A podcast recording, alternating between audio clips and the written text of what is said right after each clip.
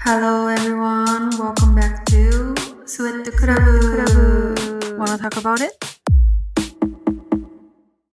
やっと everyone お久しぶりです。みなみです。一週間ぶり、お久しぶり。えー、最近ですね、何か特にあのニュースといったことはないんですけど、あ、でもあるや。なんか、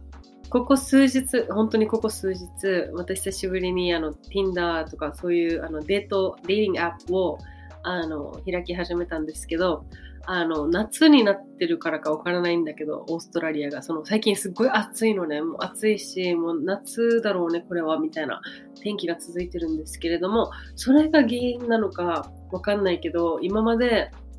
ここ来て4ヶ月、まあ、ちょいちょいデーティングアプリ見たり、スワイプしたりしてて、マッチしても誰も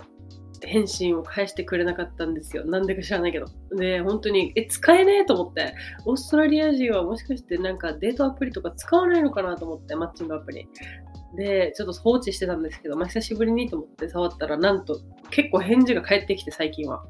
なので、なんか夏だからみんなやっぱり外に出たり、デートしたいアクティブな気持ちになってんのか知らないけど、うーん、まあね、返事がよく来て、やりとりがやりとりしてますっていう報告。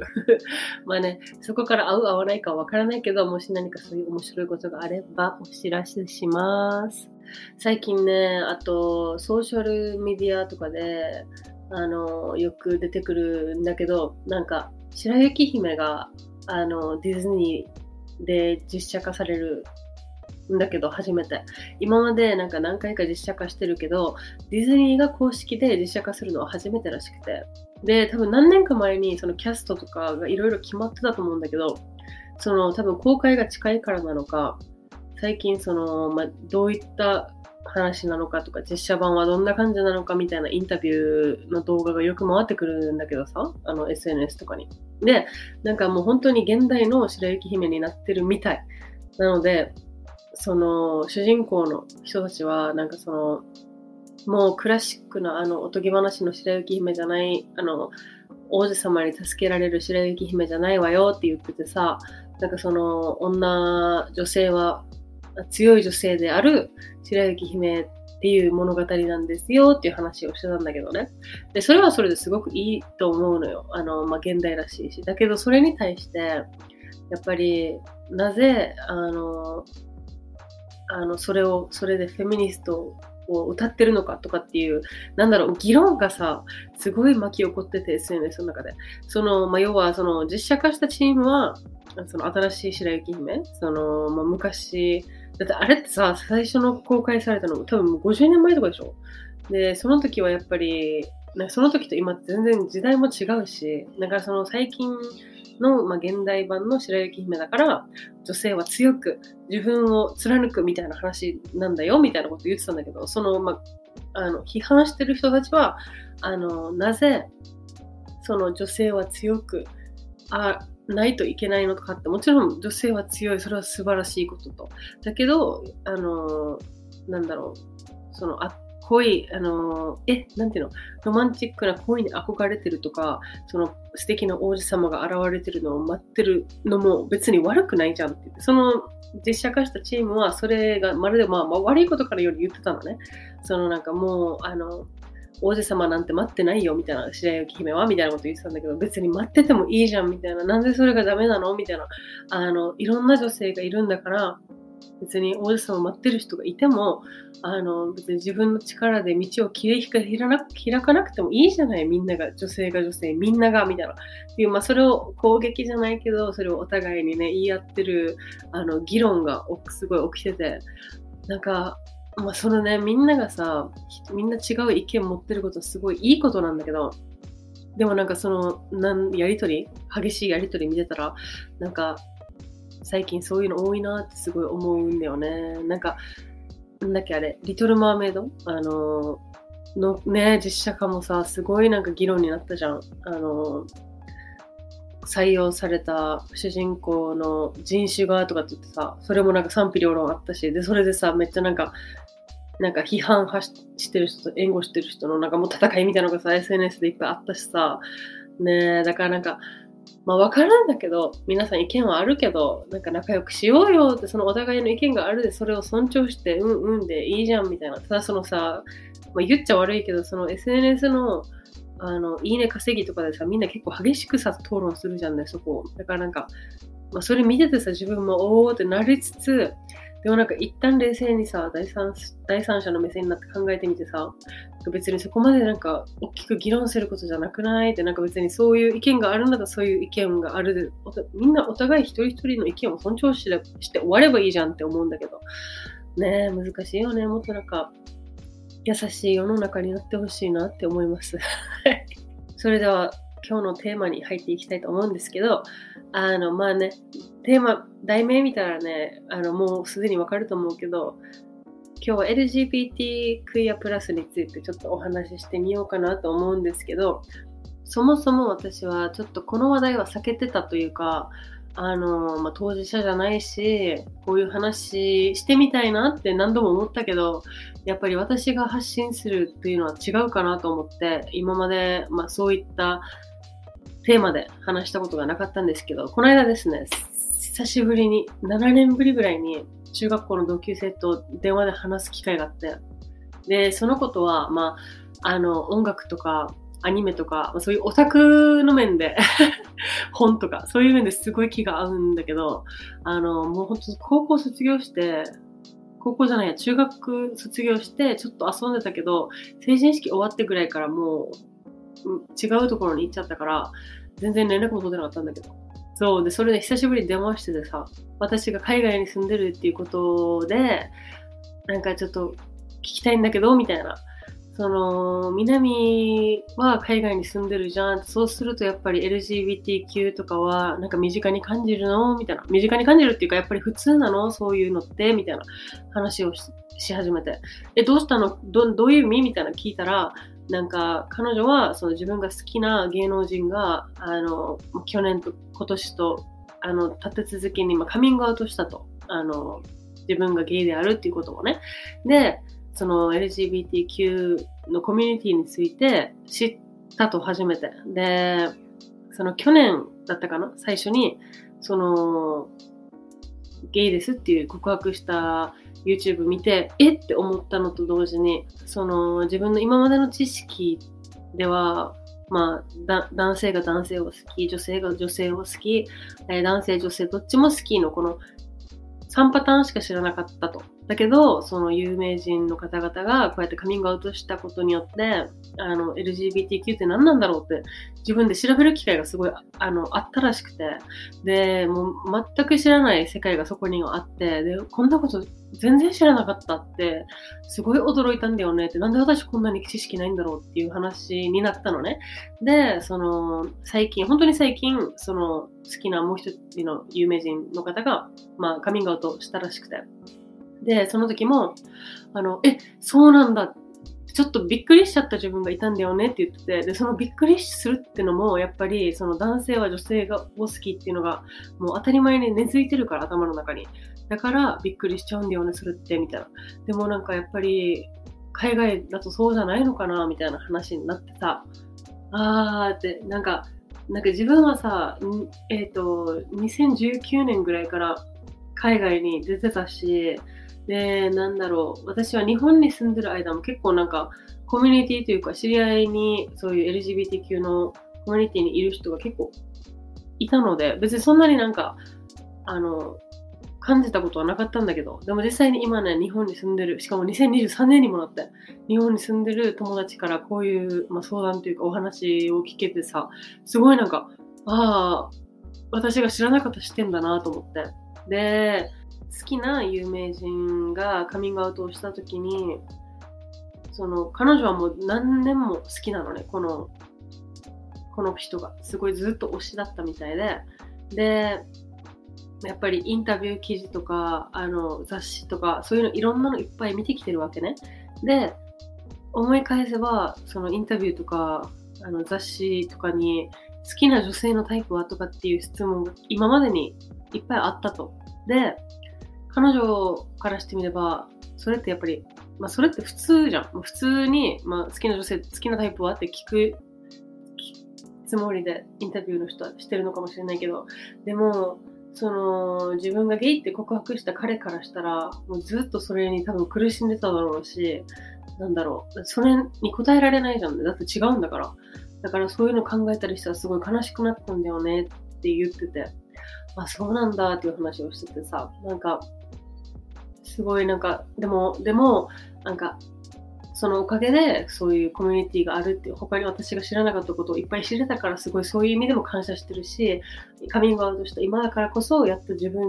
にあの自分らしくもっと生きれるのかな彼はってすごいそれもなんか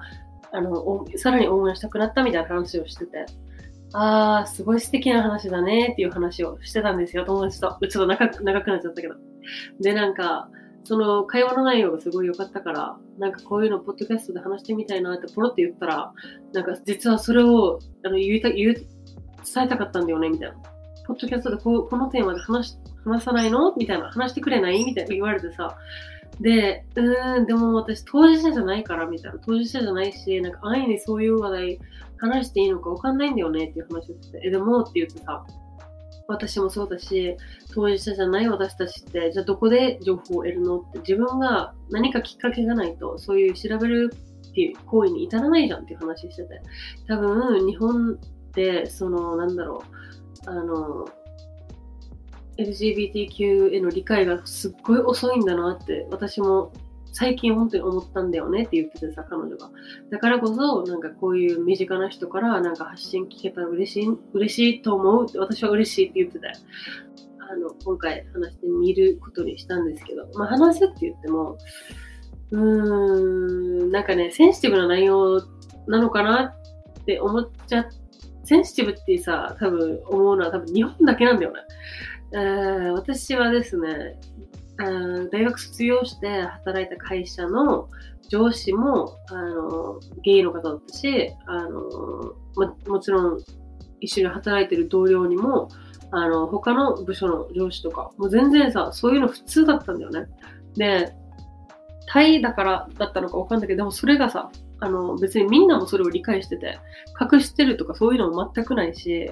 あの、それにさ、すごい驚いたんだよね、一応、その時は。そのか、その、その人が、そういう人だからっていうことじゃなくて、その、なんていうの、ソサエリ社、社会がそれをもう当たり前に受け入れてることに、え、めっちゃ進んでるじゃんと思って。で、日本だったらさ、あの、やっぱり隠さないといけないとかさ、あの、今はどうかわかんないけど、あの、そうじゃないといいけどね、うん。で、隠さないといけないとか、あの、そういう風に見せたらダメとか、私の知り合いにもいた、いたんだよね。今もかもう最近喋ってないかわかんないけど、あの、隠してるらしいって言ってる人聞いたことあるし、うん、だからそういう社会の構造になってるのがすごい悲しいなと思って、なんか、タイもそうだし、その後に行ったハワイとかシアトルも、やっぱり、なんだろう、家族、男性同士の親で子供がいるとか、女性同士の親で子供がいるとか、そういうの普通に見かけたし、なんだろう、それに対してさ、わーとかさ、えーとかさ、そんなのさ、別に感情とかないやん、別に。ななかったんですよ、私は。なかったし、それがもう当たり前だったから、ああ、やっぱり、まだまだなんだな、日本は、と思って。あのー、少しでも、まあ、私のポッドキャスト聞いてる人はもしかしたらこれについての理解をちゃんと深、ちゃんとというか深深い人もいるかもしれないけど、まあちょっとね、もし、もし、あの、ああんまり考えたことなかったかもっていう人の少しでもヘルプになればいいなと思うんですけど、まず私たちが今まで長い間、あの、まあ、ゲイ、レズビアンとか、バイセクシュアルとか、そういうことしか、多分、この、この3つしかないって思ってる人が多分多いと思うんですけど、もういろんなね、今はいろんな名前がついてて、いろんな恋愛の仕方もあるし、なので、そういうのを含めて、その、だから、同性愛だから、ゲイとかレズとかそういうのじゃなくて、もう全て含めて LGBT クイアプラスって言うんですけど、その L がレズビアン、G がゲイ、B がバイセクシャル。で、LGBT の T がトランスジェンダーは、えっ、ー、と、性転換だよね。で、残りのクイアは、えー、クエスチョニングとかっていう意味で、えー、あと、I がインターセックス。A がアセクシャルっていう、その頭文字を取ってるみたいなんですけど、で、プラスがついてるのが、なんか結構みんな LGBTQ で終わるんだけど、本当はその続きがあって、クイアプラスなんですね。で、そのプラスは、まあ、性的マイノリティ、まあ、その、なんだろう、その恋愛思考の、その人のその恋愛の思考の仕方に、まだ名前がついてないから、まあ、プラスっていう、まあ、その他いっぱいいるよっていう意味でのプラスになってるみたいです。はい。それこそあれよね、性欲で見た、あの、なんだっけ、あの、本の性欲で言ってたあの、水が好きな方々とか、あれ、名前ないもんね。うん。だから、プラスもそういうのに含まれるんじゃないかなと思うんですけど。なんか、私は、ジャパンワンダーガイドっていう記事を、あの、ちょっと読み読み上げたいんだけど、えー、多様なセクシャリティ、LGBT クイアプラスを理解するためには、まずセクシャリティを決める4つの要素である、体的性、性的思考、性自認、性表現を理解する必要があります。で、過身体的性はセックス、えー、もう体の特徴のことですね。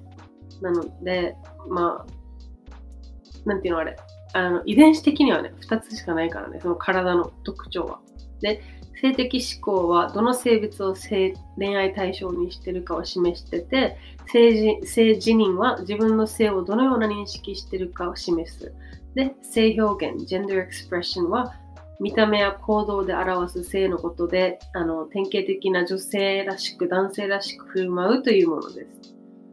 例えば女装か、女装をするゲイの人は、体、あの体的性自認が男性。だけど、性的思考が同性愛、性表現が女性、女性ということになりますって。そういうさ、まあ、組み合わせって言ったらあれだけど、が、今は本当にたくさんあるからさ、ね、だからそういうのを理解するために、こうやって、あの、LGBTQ クイアプラスになったと思うんだけど、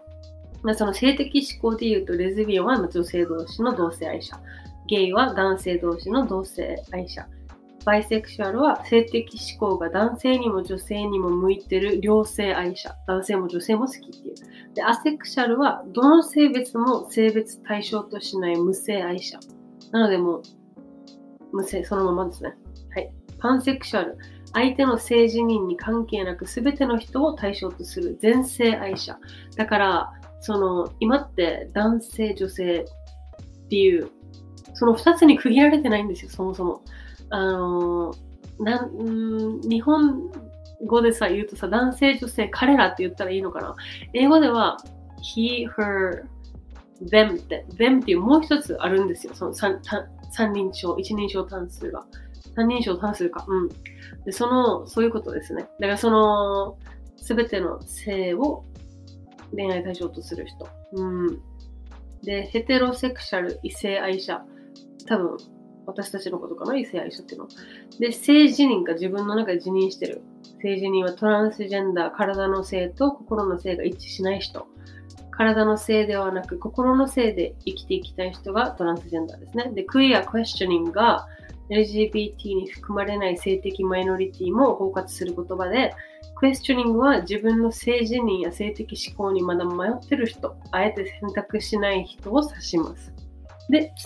X ジェンダー。性自認が男性にも女性にも当てはまらないという人。うーんってことですね。私のですね、いとこが、あのー、数年前に、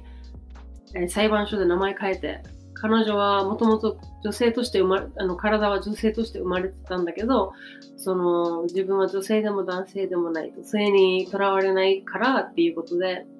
あの、うん、名前変えて、あの、そういうことだからねって言って、だから、her って、あの、彼女って私のこと呼ばないでって家族にカミングアウトしたんですね。で、彼女の両親はしばらくはそれを受け入れられなかったんだけど、私のおじさん、おばさんは。うん。だけど、やっぱり住んでるところカリフォルニアだし、あの、そういうの、周りが、やっぱりサポートしてくれるのと、あと、まあそういうのもね、彼女の、ほら、彼女って言っちゃうじゃん。でさ、日本語でさ、それをさ、彼女、彼、以外の言葉って何て言うんだろうって。でも、ここ今、ポッドキャストだからさ、あの、名前を出すわけにもいかないし、まあ、彼ら、them って言うしかないんだけど、そういうところとかね、私は、あの、どうしたらいいんだろうって彼、彼女以外で表す言葉って日本語で何て言ったらいいんだろうってよく最近、あの、この調べながら思ってたんだけど。うん。なので、まあ、それが X ジェンダーっていうことですね。はい。なので、だからその、多分、その私の友達が言ってたみたいに、同性愛者とか、それしか知らなかったっていう人が、もしかしたら私のリスナーさんの中にいるかもしれないが、こうやっていろんな種類があるんだよっていうことを、あの、教えたいですね、まずは。まずそこからがさ、一番大事だよね。だってわかんないじゃんね。ねえ、だから今は、でも、あの、なんだろう。私たちが小学校の時って、女の子が赤いランドする、男の子が黒いランドするって多分決まってたと思うんだけど、でも今はいろんな色でね、みんなやってもいいっていう、あの、買っていいって聞いて、私はすごいいいな、それって思うんですけど、私の妹が6歳年下で、もう妹は水色のランドセルしょってましたね。なんかもう好きな色選びなさいって、あの、両親が言ったらしくて。うん。ねだからそういうところから、だからちっちゃい頃からね、そうやっていろんな、まあ、個性、個性って言ったらいいのか、なんだろう、もう性は2つだけじゃないし、その人個人を尊重できるように、ねだからそういう社会になったら、優し優しい社会になれるんじゃないかなって私も思うんですけど。うーん。例えば、もしかしたら好きな、好きな芸能人とか、もしかして外国人のお友達がいる方々は、あの、SNS とかで見たことあると思うんだけど、最近は、えー、ジェンダー代名詞、ジェンダープロナウンスって言って、あの、なんだろう、SNS の、その、あなたは、あなたを何と呼ぶんならいいっていうさ、質問をするのね。なので、初めて会うときに、What's your, what's, what are your pronouns? って聞くこともあって、あなたの代名詞は何ですかって。で、彼、わかる？見た目が、その、女性でも、もしかしたら違うかもしれないじゃん。女性って呼ばれたら嫌かもしれないじゃんね。だって私がさっき言ったみたいに、私のいとこも、彼女って呼ばれたくないから、家族にそうやって彼女って呼ばないでねってカミングアウトしてくれたわけだよ。で、その時に、he, uh, he, hers, them って、そのさっき3つ目があるって話をしたんですけど、その SNS のプロフィールとかに、he スラッシュ him とかって書いてあるんですよね、最近は。she スラッシュ her とか、あの、彼女スラッシュ彼女みたいな。で、それがどういう意味なのって思ってる人もしかしているかもしれないんだけど、でもそういうことですよね。自分で言う、もう先にもう言ってあると。その、私は彼女、私のことは彼女って呼んでくださいとか、そういう意味で、もう自分でプロフィール欄に書くぐらいだからさ、海外では。そういうところも含めて、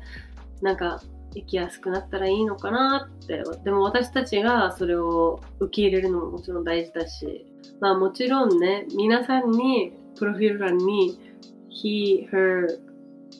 them を書いてって言ってるわけじゃないんだけど、ただ、そういうこともあるんだよっていうのを理解してほしいなということで、あの、話してるんですけど、うん。なので、あの、もし、あ、知らなかったっていう人がいれば、あの、これを機会にもう少し調べてみてほしいし、もともと知ってたよっていう人は、ね、まあ、引き続き私たちもサポートしようと思うし、うん。なのでね、ちょっとでもね、こうやって知識が増えることで、周りの人にね、生きやすい世の中になるだろうし、私も過去に経験があるんですね。男の人2人とお話しする機会があって。で、てっきり男性同士だから、なんか親子かなと思って、あの、親子ですか？みたいな。言ったらさ、もうすごい気まずそうな顔で、あ、違います、みたいな。で、その瞬間に、私もでも思ってたの、心の中で。親子かな、でもカップルかもしれないしな、みたいな。どっちなんだろうって思ってて。まあでもそういう、その質問しないといけないあの瞬間だったんだけど、仕事の都合で。で、その時にすっごい後悔して、やっぱなわけないよなと思って、親子じゃないよな、なんで私親子って聞いたんだろうみたいな。で、年の差もそうやって見えたし、なので、だからそういうところもさ、自分の先入観だったのかなって思うんだけど、その時はでも、なんか、日本人の方だったから、なんだろう、その、もし親子じゃなかった場合に、あ、あもし親子だった場合に、あの、二人一緒に、あの、記念日ですかとかそういうなんか、なんだろう、カップルという体で話してしまって、もしじゃなかった場合に、なんだろう、理解できない人ってさ、なんなわけないだろうみたいな。って言われたらどうしようとか、そういう恐怖になっちゃって、私も。だから、なんか、だったら親子ですかって聞いた方がいいのかなとかってさ、頭の中でめっちゃ考えてしまって。すっごい良くないんだけど、それって、そもそもそういう質問をしないといけない、あの、状況だったのも本当に今、今考えても許せないんだけど。うん。でもすっごい気まずそうな顔されて。で、もうでも、とっさに、え、あ、やっぱそうですよねとか言ってさ、じゃないですよねとか言って、もう話をめっちゃ切り替えて、もう最悪と思って、すっごい反省したことあったんだけど。だからね、本当にそうやって私たちの、その、先入観というか、を捨てなきゃいけないし、だから、そういう世の中になるといいなって本当に心の底から思います。はい。自分も含めてね、まだまだ足りないと思う。あの、こうやってさっきも最初の方に、うん、そういうの見ても何とも思わないって思ったって言ったけど、思わないけどさ、本当に。最初の方に私は当事者じゃないからこういう話するのはちょっと控えてたっていう話をしたんですけど、当事者じゃない私たちだからこそそういうことに理解をして、あの、行くべきなのかなって思います。なので本当にこのあの、テーマで話してほしいって言ってくれた友達にはとっても感謝してます。あの、あまりまとまりのある話じゃなかったんだけど、でも、うん、みんながちょっとでもこれについてね、LGBTQ の理解を深めたらいいなと思います、私も。はい。プラスね、あの、この間、私の妹がパレードに参加してたんですよ。LGBTQ クイアのプラスの、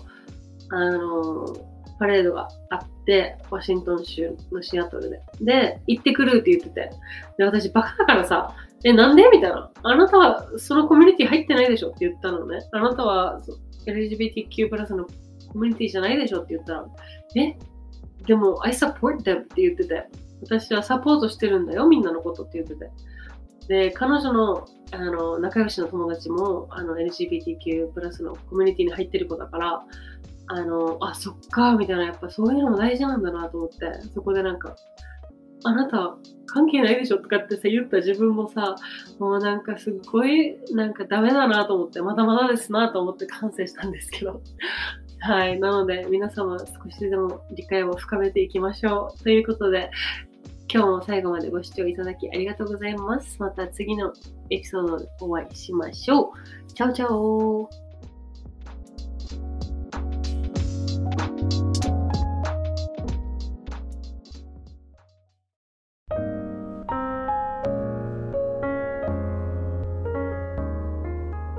今回も最後までご視聴いただきありがとうございます。スウェットクラブの名前で Twitter、Instagram もやってますので、ポチッとフォローしてくれたら嬉しいです。また、番組の感想は、ハッシュタグスウェットクラブ、もしくは、リンク内のフォーマットで